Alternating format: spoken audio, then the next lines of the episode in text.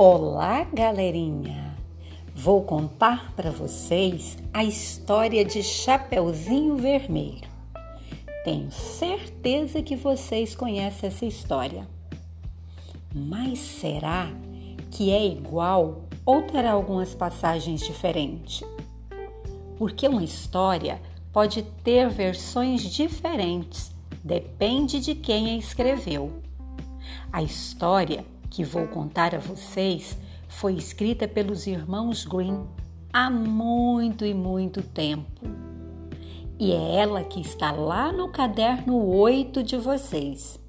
Então, ouçam com atenção e depois me digam se gostaram da história. Vamos lá? Era uma vez uma graciosa menina que morava com a mãe à beira de uma floresta.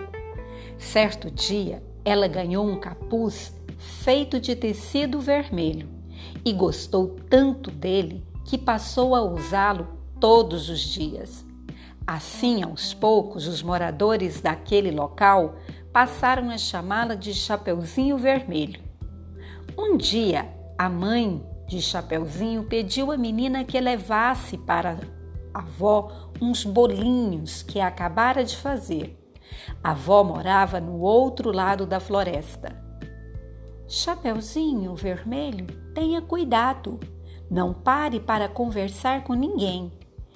Nem vá pela trilha da floresta. É muito perigoso.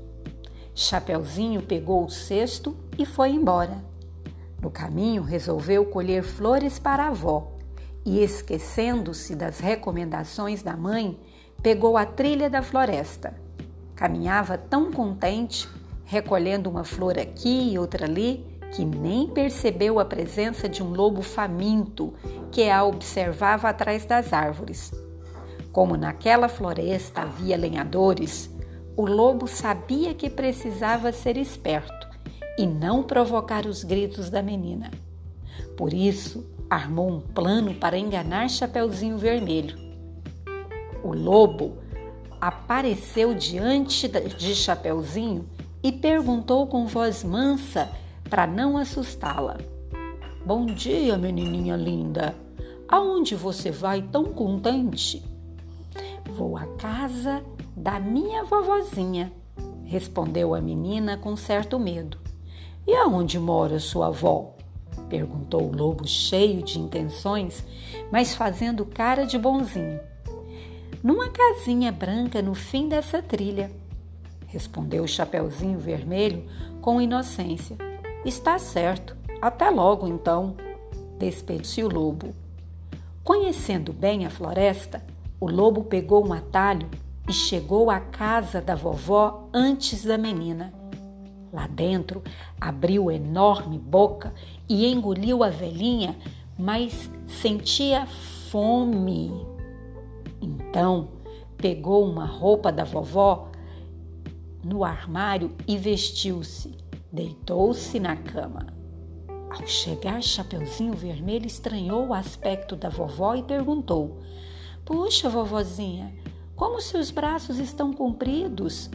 São para abraçá-la melhor, minha querida netinha, disse o lobo, disfarçando a voz.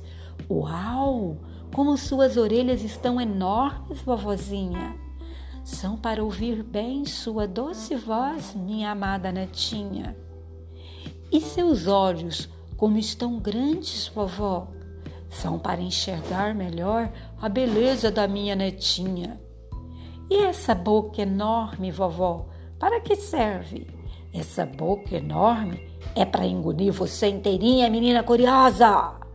Mal respondeu e o lobo saltou da cama, engolindo a menina. Sentindo-se satisfeito, o lobo resolveu dormir um pouco. Por isso, voltou para a cama, livrou-se da roupa e caiu num sono profundo. Pouco tempo depois, já estava roncando. Os roncos eram cada vez mais altos.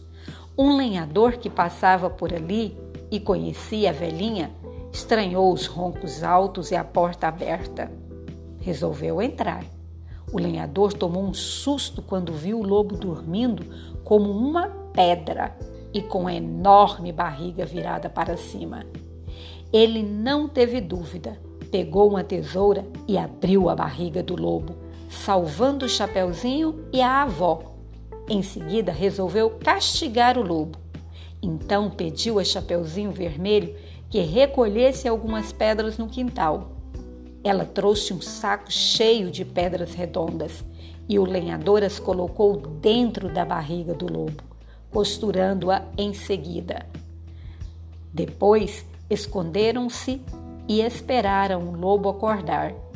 O lobo acordou sedento e foi beber água no rio, mas o peso das pedras acabou caindo na água, ficando preso para sempre no fundo do rio. O lenhador se despediu e partiu. Livres do lobo, Chapeuzinho Vermelho e a avó sentaram-se à mesa para comer os bolinhos e tomar um saboroso chá. Nunca mais se esqueça do que aconteceu, Chapeuzinho. Nunca pare para conversar com desconhecidos, nem se desvie do seu caminho. Recomendou a vovó. Chapeuzinho havia aprendido a lição. Enquanto comia os bolinhos, pensava consigo mesmo: nunca mais eu vou desobedecer os conselhos da mamãe.